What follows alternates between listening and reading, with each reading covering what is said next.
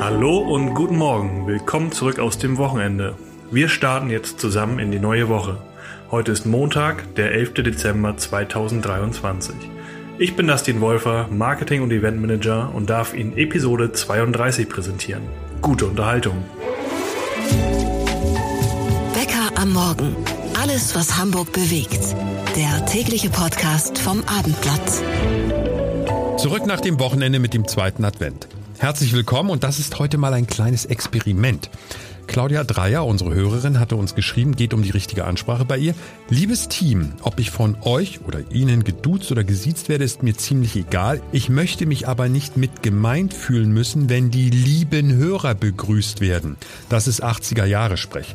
Also Claudia, deshalb heute dieses Experiment mal ohne liebe Hörer. Mal sehen, wie das klingt. Mein Name ist Marcel Becker, Ihr Moderator an meiner Seite, der Mann, der im Hintergrund genial die Fäden zieht. Genau, der Produzent dieses Podcasts, Sebastian Günther. Und ich möchte anmerken, Claudia, ein Kind der 90er. unsere Themen heute für Sie. Hast du gemerkt, Sebastian? An dieser Stelle hätte ich nämlich schon normalerweise gesagt, unsere Themen heute für Sie, liebe Hörer. Da müssen wir uns irgendwie mal während des Nachrichtenüberblicks vielleicht, wenn wir einen kurzen Moment Zeit haben, drüber unterhalten. Was sagen wir stattdessen, liebe Freunde, ihr Lieben. Liebe Freunde, finde ich wirklich ganz gut. Was, was wird denn auf, also wir haben ja gerade diese Zeit der Parteitag, auch wenn ich die ganz gruselig finde. Was, Genossen. Genossen, liebe Genossinnen und Genossen. Schön, dass ihr im Podcast seid. Hier sind unsere Themen, die wir über das Wochenende für Sie vorbereitet haben. Gibt es dieses Jahr wieder Silvesterrandale? Nur noch wenige Tage bis dahin. Die Hamburger Polizei bereitet sich auf jeden Fall schon mal dementsprechend vor. Das ist natürlich immer Spöntenstickerei, wenn man vorher sagt, das geht in die Hose, das geht nicht in die Hose. Eigentlich ist so eine Formel viel Polizei, wenig los, wenig Polizei, viel los. Wir müssen reden. Mal wieder. Und zwar über den HSV. Ist der Aufstieg wirklich in Gefahr? Falls ja, wäre doch eigentlich alles wie immer, oder? Ich fand grundsätzlich oder finde auch nach wie vor die, die Haltung des Clubs respektabel, dass man wegkommen wollte von diesem Hire and Fire. Also von der Frage, wie die Hamburger Polizei mögliche Krawalle an Silvester verhindern kann, bis zu der Frage, ob der HSV sich tatsächlich die Trainerfrage stellen muss. Eine ziemliche Bandbreite an Themen aus unserer Stadt. Dazu auch gleich den Nachrichtenüberblick mit all den anderen Themen, die heute Morgen ebenfalls für Hamburg wichtig sind. Wir starten jetzt. Bitte nicht wieder. Randale an Silvester, Böller und Flaschen auf Polizisten und ähnliche Gewaltausbrüche. Dieses Jahr bereitet sich die Polizei noch sorgfältiger und gewissenhafter auf den letzten Tag des Jahres vor. Frage an unseren Polizeireporter André Zandvakili. Wie sehen die Pläne aus? Also gewissenhaft oder mit einem Großeinsatz bereiten die sich eigentlich jedes Jahr vor. In diesem Jahr ist es ein bisschen besonders, weil es so ein paar Brennpunkte gibt, wo man schon Krawall, gezielten Krawall erwartet. Das ist so der Harburger Ring, aber das sind auch so äh, andere Stadtteile wie Lurup oder Ostdorfer Born. Aber das, was die Polizei jetzt vorbereitet, Sorgt das denn dafür, dass die Krawalle vielleicht gar nicht erst entstehen oder ist man einfach nur besser vorbereitet, wenn die Krawalle passieren und man kriegt das schneller in den Griff? Na, ideal wäre es natürlich, wenn sie gar nicht erst entstehen. Nicht? Wenn man also Polizei da hat und die gleich merken, das läuft hier nicht. So, wir äh, haben nun Harburger Ring, der nun als einer der Kernbrennpunkte ist und erstmals auch ein eigener Einsatzabschnitt ist hat man eine ganze Hundertschaft, die man dorthin stellt. Allerdings war Halloween da auch eine Hundertschaft und die hatte Hello, zu Halloween nicht gereicht. Man wird sehen, wie es ausgeht. Das heißt, du meinst, sie müssen noch mehr Personal einsetzen? Ja, haben sie ja gar nicht. Also, also höre ich da so einen leichten Zweifel raus bei dir oder bist du relativ neutral, was das angeht und sagst, kann alles klappen? Also das kann klappen. Das ist natürlich immer Spöntenkickerei, wenn man vorher sagt, das geht in die Hose, das geht nicht in die Hose. Eigentlich ist so eine Formel viel Polizei, wenig los, wenig Polizei, viel los. Die Frage ist einfach, wie sind die auf Krawall gebürstet und wie flexibel sind die Gruppen und wie schafft es die Polizei, sag ich mal, ansetzende Ausschreitungen im Keim zu ersticken? Es gibt in Verbindung mit diesen Krawallen, das betrifft jetzt, sage ich mal, nicht nur Hamburg, sondern ganz Deutschland, wenn wir die Diskussion verfolgen, ich formuliere das mal vorsichtig, ich sage mal Floskelalarm mittlerweile. Die ganze Härte des Gesetzes. Wie sieht's denn mit den Strafen aus? Ja, also das ist natürlich dummes, blödes Politikergequatsche. Das höre ich seit 30 Jahren oder seit über 30 Jahren. Also wenn man nach einer Massenvergewaltigung im Hamburger Stadtpark sowas wie einen erhobenen Zeigefinger bekommt als Bestrafung, dann kann sich doch jeder ausrechnen, was es für die Täter gibt, die irgendwie mal Silvester Böller schmeißen. Da wird ja überhaupt nichts bei rumkommen. Ist auch, äh, sag ich mal, die Erfahrung aus den letzten Jahren, da ist ja auch nichts groß verurteilt worden, sondern es waren ja auch lächerliche Strafen. Man hat ja auch in ganz überwiegenden Teilen oder fast nur mit Jugendlichen und Heranwachsenden zu tun. Die werden nach dem Jugendstrafrecht äh, verurteilt und damit ist das schon eine blöde Forderung. Ich liebe das ja mit dir über solche Themen zu sprechen, weil du bist ja ein Mann der offenen Worte und bei der Gelegenheit, wenn ich dich jetzt schon dran habe, ein ganz anderes Thema, aber es hat wieder mit der Polizei und der Sicherheit in unserer Stadt zu tun. Im Sommer gibt es ja in Hamburg eine Hochsicherheitsveranstaltung zum Thema Nachhaltigkeit im Juni. Parallel zur Fußball-Europameisterschaft im Juni sind 700.000 Touristen in der Stadt und jetzt kommt's. Es werden ja noch ganz andere Kaliber als normale Touristen erwartet, nämlich zum Beispiel Politiker wie Joe Biden und Emmanuel Macron. Also das heißt, auch wieder eine Floskel, aber so nennen wir das ja gern. Das ganz große Besteck wird da aufgefahren. André, was hast ja. du gedacht, als du davon gehört hast? Mal ganz ehrlich bitte. Ich habe gedacht, was für eine verrückte Planung. Also äh, das Ganze hat mich auch so ein bisschen umgehauen, weil das eigentlich seit dem 15. September eigentlich öffentlich geworden ist. Mit so einer Pressemitteilung, die wie so ein laues Lüftchen daherkam und auch eigentlich die Brisanz dieser ganzen Geschichte überhaupt nicht wiedergegeben hat. Und mir scheint, es hat sich kein Mensch bislang Gedanken darüber gemacht, was eigentlich an den Tagen drumherum ist und dass eine Europameisterschaft, Fußball-Europameisterschaft stattfindet. Das ist irgendwie wie im luftleeren Raum und in einer anderen Blase geplant. Also äh, äh, das will mir nicht in den Kopf, dass man sowas macht. Völlig verrückt. Glaubst du denn, dass automatisch nur weil diese großen Politikerköpfe hier in der Stadt sind, dass da automatisch auch Randale zu erwarten ist? Muss es das immer geben oder ist das einfach nur etwas, wir sind ja gebranntes Kind seit G20, dass man immer irgendwie in Deckung geht, wenn man sowas hört? Also eine Randale wird das ganz bestimmt nicht sein wie G20, weil man ja nicht diese gewaltbereite linksautonome Szene aus ganz Europa dort hat. Äh, sondern man wird zwar Proteste haben, aber die werden ja im Vergleich sehr gesittet sein. Das ist auch überhaupt nicht das Problem, sondern das Problem ist ja ein ganz anderes.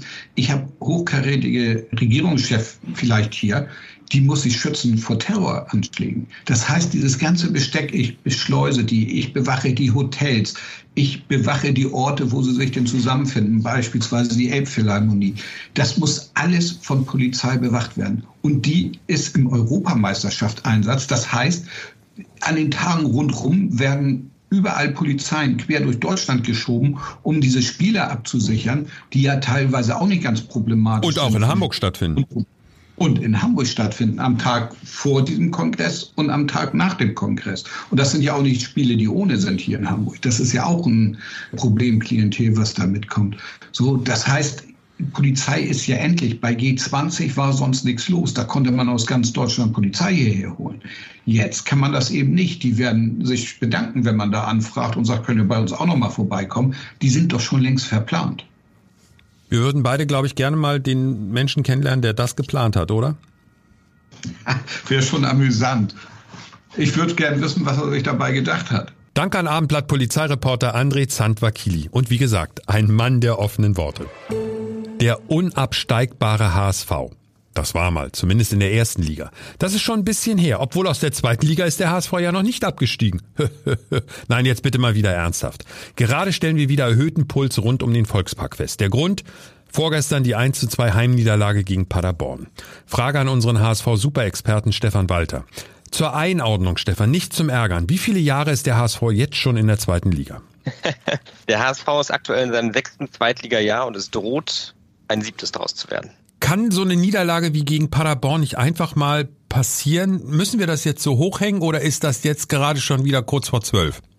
Ich finde, man muss immer die Gesamtentwicklung der vergangenen Wochen betrachten, um diese Frage seriös zu beantworten. Und Fakt ist einfach, dass der Trend nach unten geht beim HSV, der nur vier Spiele aus den vergangenen elf Partien gewonnen hat. Die Leistung gegen Paderborn war auch alles andere als das, was die Fans zu Hause gewohnt sind. Ähm, es war nicht die vergleichbare Energie, wie zuvor sieben Heimsieger am Stück geholt wurden. Ähm, trotzdem war die Niederlage vermeidbar, keine Frage, aber die Mannschaft wirkt aktuell sehr verunsichert. Dadurch häufen sich die Fehler und es gibt eben, so ist zumindest meine Beobachtung, wenig taktische Mittel dagegen, um de den Spielern auch mal zu helfen, wenn sie sich in einer Formkrise befinden. Das ist ja im Grunde doch eigentlich im Fußball eine positive Entwicklung weg von diesem High and Fire und dafür stand der HSV ja mal viele Jahre, dass der Trainer dauernd gefeuert wurde. Aber andererseits, so wie du es ja analysierst, wird sich die Frage doch, wenn es so weitergeht, dann doch wieder mal und tatsächlich auch beim HSV stellen, oder? Ja, die Frage muss sich auf jeden Fall stellen. Wie die Antwort ausfällt, muss letztlich Sportvorstand Jonas Bolt mit sich vereinbaren.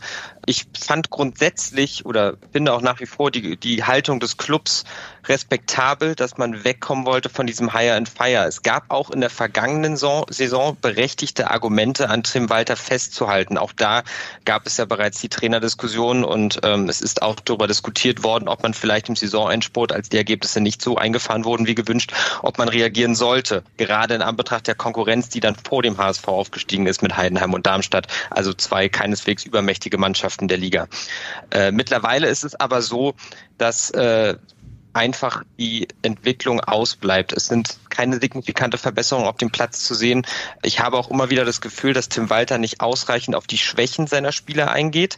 Äh, sein Spiel setzt voraus, dass die Spieler das in Perfektion umsetzen, was er von ihnen fordert. Und dieser Fußball sieht auch zweifellos wirklich schön aus, wenn es eben funktioniert. Aber das System von Tim Walter lässt häufig eben keinen Spielraum für Fehler zu. Und dadurch kommt es eben immer wieder dazu, dass die Restverteidigung ja quasi nicht existent ist. Und sobald ein Abwehrspieler einen Fehler macht, ist ein gegnerischer Stürmer durch, läuft alleine aufs Tor zu. Das ging lange Zeit gut, als Daniel Heuer Fernandes diese 1 gegen 1 Situation immer wieder erfolgreich für sich entschieden hat. Aktuell hat allerdings auch den Torhüter das Glück verlassen und ja, dadurch sind wir jetzt beim HSV an einem Punkt angelangt, an dem man auf jeden Fall auch über den Trainer sprechen muss. Was ist denn deine Prognose? Wie es mit Tim Walter weitergeht. Also wir müssen ja auch immer vorsichtig sein, dass wir nicht einen Trainerwechsel versuchen herbeizureden. Da so verstehe ich dich auch überhaupt nicht. Du hast das ja eben sehr fundiert und und und und und sachlich analysiert, aber da braut sich doch möglicherweise was zusammen oder täusche ich mich? Also ich denke, entscheidend wird jetzt auch das Spiel beim ersten FC Nürnberg sein in einer Woche. Es ist der Hinrundenabschluss, das letzte Spiel also, um nochmal für eine positive Stimmung zu sorgen, sowohl extern als auch intern. Äh, und ganz entscheidend aus meiner Sicht wird nicht nur das Ergebnis dieser Partie sein, sondern auch die Leistung der Mannschaft. Wird sie nochmal so verunsichert auf wie in großen Teilen des Paderborn-Spiels, dann muss sich auch Sportvorstand Jonas Bolt mit der Trainerfrage so intensiv beschäftigen, dass möglicherweise die Antwort so ausfällt, dass man eben äh, einen neuen Weg einschlägt. Aber dieses Spiel wird schon nochmal entscheidend sein. Es ist auch, Tim Walter hat jetzt diese Chance, auch nochmal aus seiner Mannschaft einen eingeschworenen Haufen zu machen. Und das hat er in der Vergangenheit schon oft genug bewiesen, sich aus solchen misslichen Lagen noch befreien zu können. Und dieses Spiel bekommt er definitiv als Chance. Danach wird auch intern eine große Analyse stattfinden und da wird man sich auch kritisch mit der nicht zufriedenstellenden Punkteausbeute heute von gerade mal 28 Punkten nach 16 Spielen beschäftigen müssen. Und man wird am Ende sich auch fragen müssen, warum kassieren wir zu viele Gegentore? Warum ist der Erfolg nicht so wie gewünscht? Warum wird nicht das Maximum aus diesem zweifellos besten Zweitligakader in der Geschichte des HSV herausgeholt? Und der Verantwortungsbereich liegt dann natürlich auch beim Trainer. Was hörst du aus der Mannschaft? Steht die hinter dem Trainer oder gibt es da auch Unruhe? Die Mannschaft steht wirklich wie eine Eins hinter dem Trainer. Allerdings höre ich auch immer wieder kritische Stimmen, was die Art und Weise der Gegentore betrifft. Und da gehören natürlich immer zwei Seiten dazu. Zum einen sind es die Mitspieler, die dann Fehler machen. Zum anderen aber ist es natürlich dann auch irgendwo die taktische Ausrichtung, die dafür sorgt, dass Fehler eben jedes Mal bestraft werden, weil, wie bereits geschildert, die Restverteidigung nicht, nicht vorhanden ist. Und deswegen denke ich, werden auch je nach Ausgang des Nürnberg-Spiels sich auch die Spieler jetzt in der Winterpause dann mal die Frage stellen, warum sind wir dann möglicherweise nicht mehr auf einem Aufstiegsplatz? Warum hat die Hinrunde nicht so funktioniert, wie wir es uns alle erhofft haben? Und ich kenne die Antwort nicht, ich will sie auch nicht vorwegnehmen. Es ist aktuell noch so, dass die Mannschaft hinter dem Trainer steht, aber auch das ist natürlich ist keine Garantie für immer. Stefan, zum Schluss, ich formuliere mal den Worst Case, so zumindest wie ich ihn sehe. Vielleicht widersprichst du mir vehement. Ich glaube, das Schlimmste, was dem HSV passieren kann, ist nicht der erneute Nichtaufstieg, sondern der erneute Nichtaufstieg plus Aufstieg Pauli. Es wäre sicherlich gerade in Fankreisen der absolute Worst Case, da gebe ich dir recht.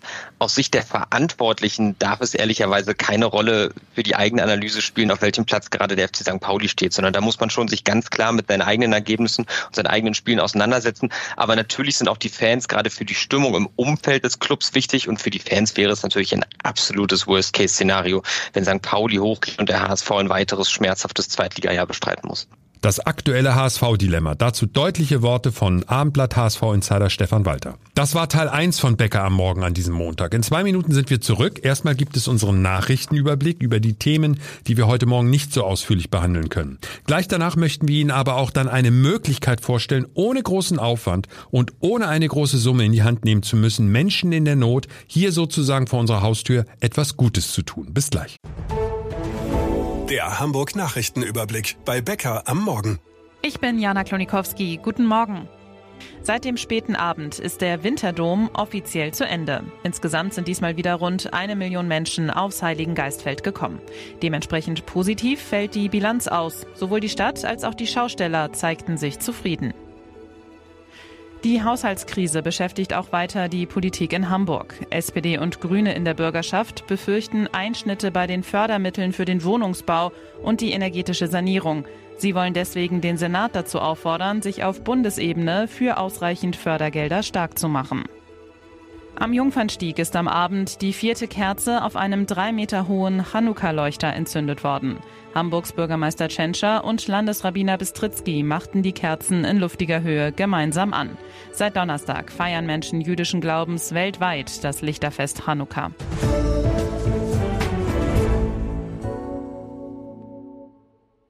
So, Sebastian, für was haben wir uns denn entschieden? Also ich sag mal für heute. Wir probieren heute mal was. Claudia hatte gesagt, liebe Hörer will sie nicht mehr hören. Da fühlt sie sich irgendwie zurückversetzt in die 80er Jahre. Okay. Ich, ich sag mal, wir probieren es heute mal mit Freunde. Ja. Wir sagen mal Freunde. So, Freunde! Daran muss ich mich gewöhnen. Auch heute wollen wir Ihnen wieder einen Einblick geben, wie unsere Kollegen hier beim Abendblatt so ticken, wenn es um Weihnachten geht. Wen haben wir diesmal dabei? Wir haben heute die Frau, ohne die eigentlich gar nichts geht, und zwar Heike Becker. Sie ist eine, man könnte sagen, ein Abendblatt-Urgestein, würde ich sagen. Seit über 24 Jahren Ja. ist sie hier im Haus und ist zuständig für die Audioproduktion und für die Bildbearbeitung. Und an Heike natürlich die gleiche Frage wie an alle Kollegen. Heike, wann kommst du so richtig in Weihnachtsstimmung? In Weihnachtsstimmung komme ich, wenn die Weihnachtsmärkte anfangen, man darüber bummelt, einen Glühwein trinkt und die Stadt und die Straßen geschmückt sind und die Häuser. Das, das ist so, ja, das, das finde ich schön. Wann, wann fängst du denn an, zu Hause zu schmücken? Im ersten Advent, also zum ersten Advent fange ich an, zu Hause zu schmücken. Ja, jetzt liegt uns natürlich eine Frage ganz weit vorne sozusagen auf der Zungenspitze. Du weißt ja, Sebastian und ich, wir sind ganz große Fans von dir, weil du hast zwei Papageien. Und die sehen so toll aus, Graupapageien. Was sagen die eigentlich zu dem, zu, der, zu dem Weihnachtsschmuck? Machen die den kaputt oder setzen sie sich einfach in die, in die Tanne rein? Tannenbaum haben Sie noch nicht kennengelernt. Unser Weihnachtsschmuck ist, seitdem wir Papageien haben, sehr minimal. Wenn wir überall was hinstellen würden, ja, das würden Sie zerpflücken. Was ist dein Lieblingsweihnachtssong? Mein Lieblingsweihnachtssong ist Driving Home for Christmas. Christmas.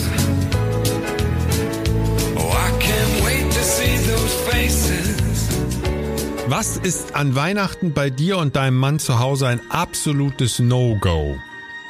Stress. Im Grunde genießen wir diese Ruhe und Gemütlichkeit. Und wir betteln ja Heike jede Woche an, dass sie die Papageien mal mit zur Arbeit bringt. Wir lieben unsere Papageien-Mami Heike. Vielen Dank dafür. Zum Schluss unserer Episode am Montag, also wir sind fast am Schluss, möchten wir Ihnen etwas ans Herz legen. Falls Sie sagen, ja, ich kann mir das leisten und ich will Hamburgern in Not helfen, dann können wir Ihnen nämlich etwas empfehlen. Und zwar unseren Verein Hamburger Abendblatt hilft. Vielleicht sagen Sie jetzt, oh, lass mich mit Charity zufrieden. Dann bitte jetzt schon mal diese Episode sofort ausschalten. Falls Sie aber sagen, ich bin immer für gute Ideen offen, wie ich Menschen in Not helfen kann, dann geben Sie uns bitte eine kleine Chance. Sabine Tesche ist die Vorstandsvorsitzende von unserem Verein Hamburger Abendblatt hilft. Sabine, ich bin ja erst seit drei Monaten beim Abendblatt und ich war ziemlich erstaunt, als ich gelesen hatte, dass es diesen Hilfsverein schon seit 1975 gibt. Wie lange bist du dabei? Ich mache das jetzt seit 2012 mit großer Begeisterung und meine Vorgängerin hat das immerhin 35 Jahre gemacht.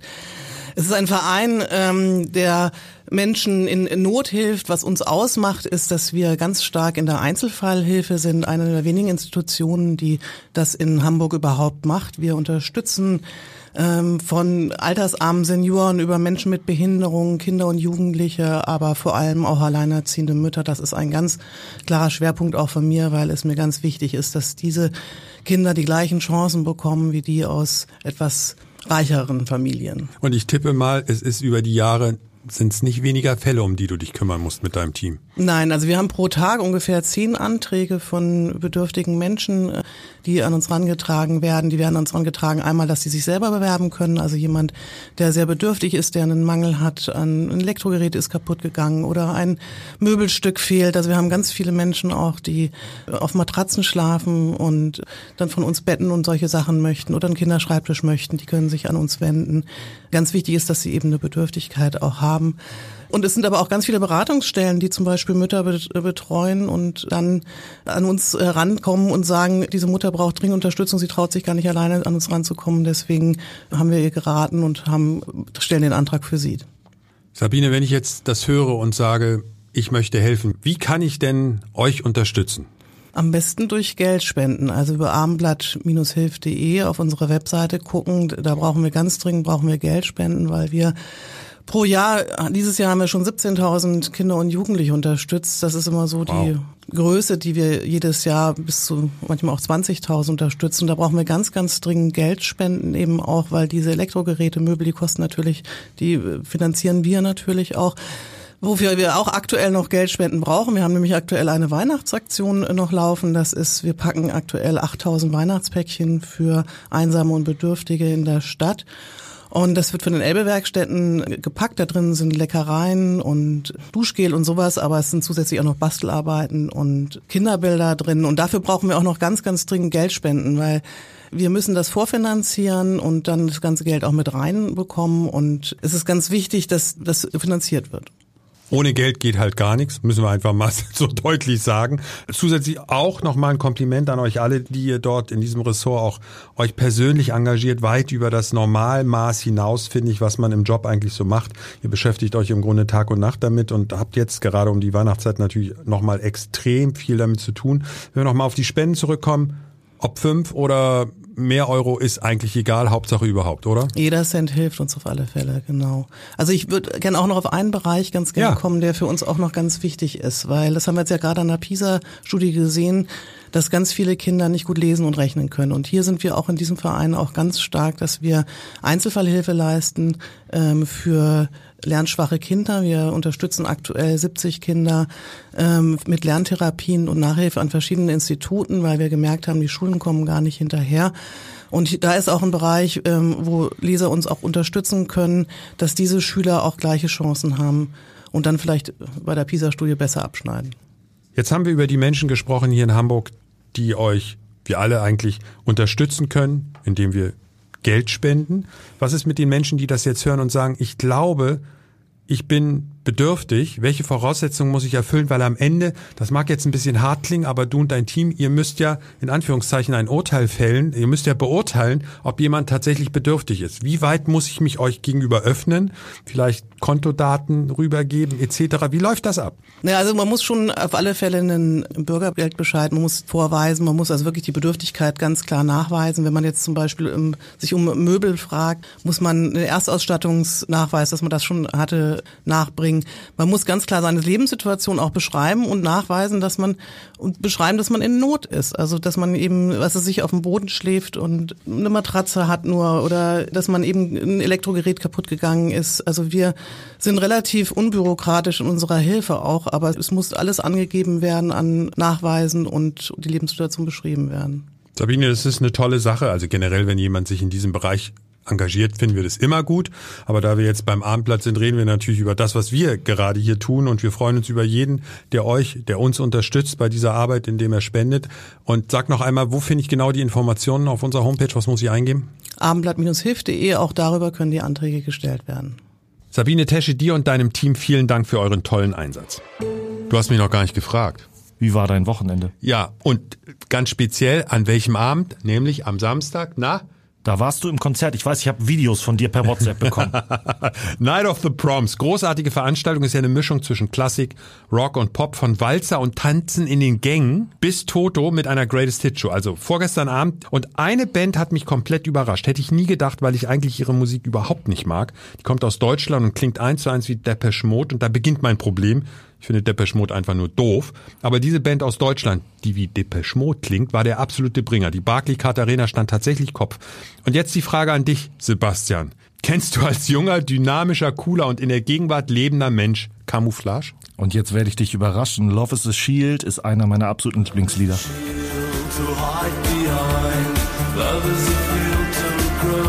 to